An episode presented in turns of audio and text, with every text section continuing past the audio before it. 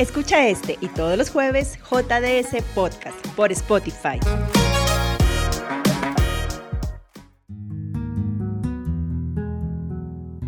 ¿Qué tal comunidad chajoniana? Nos encontramos en este nuevo capítulo de podcast serie Desmitificando la Infancia, un espacio educativo que nace de las necesidades observadas en las aulas de clase, de la propia historia personal y de un sinfín de material científico y educativo que nos muestra cómo día a día podemos tejer una sociedad más justa y sin violencia. Pero no basta con solo leer y tenerlo teorizado en nuestra cabeza, sino que se hace necesario aterrizarlo a nuestra cotidianidad, en nuestras propias familias.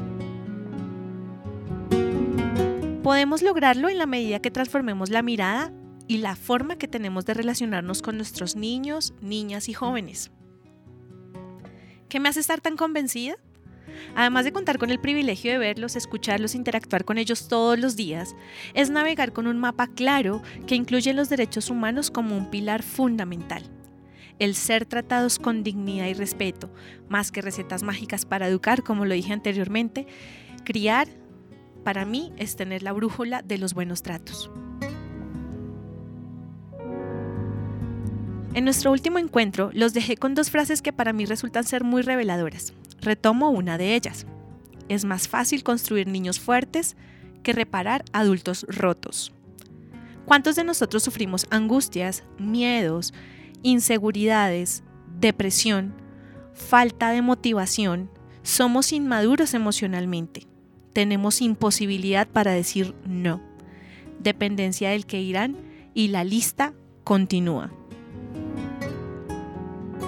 ¿A qué hago referencia exactamente cuando digo que no basta con tenerlo teorizado en la cabeza, sino que es necesario aterrizarlo al sentir?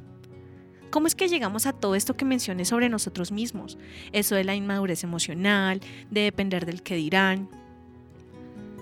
Algunos ejemplos podrían ser que siendo nosotros pequeños, los adultos que teníamos a nuestro alrededor nos pedían silencio a punta de gritos. Pedían respeto, pero mirándonos con desprecio. Nos pedían que dejáramos de pegar a otros, pero dándonos pellizcos y palmadas. Nos decían, quiero que le vaya bien en el colegio, pero nos decían, ¿vio? No es capaz, le dio miedo. Venga a ver, le muestro cómo es que se hace. O también terminaban haciendo todo por nosotros, con las mejores intenciones. O definitivamente no contábamos con nadie que nos apoyara. Y un largo etcétera. No es mirar esa historia para quedarnos allí, y juzgar. Las personas hicieron con las herramientas y educación con las que contaban en aquel entonces.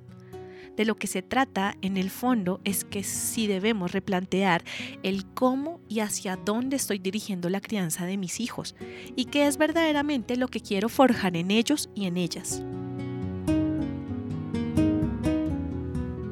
¿Qué tiene que ver todo esto con sociedades justas y sin violencia? Todo las formas en que tratamos a nuestros hijos se reflejan cuando llegan a las clases, cómo se tratan a ellos mismos y a los demás. Preguntémonos, ¿estoy siendo o procurando ser coherente entre mis pensamientos y acciones?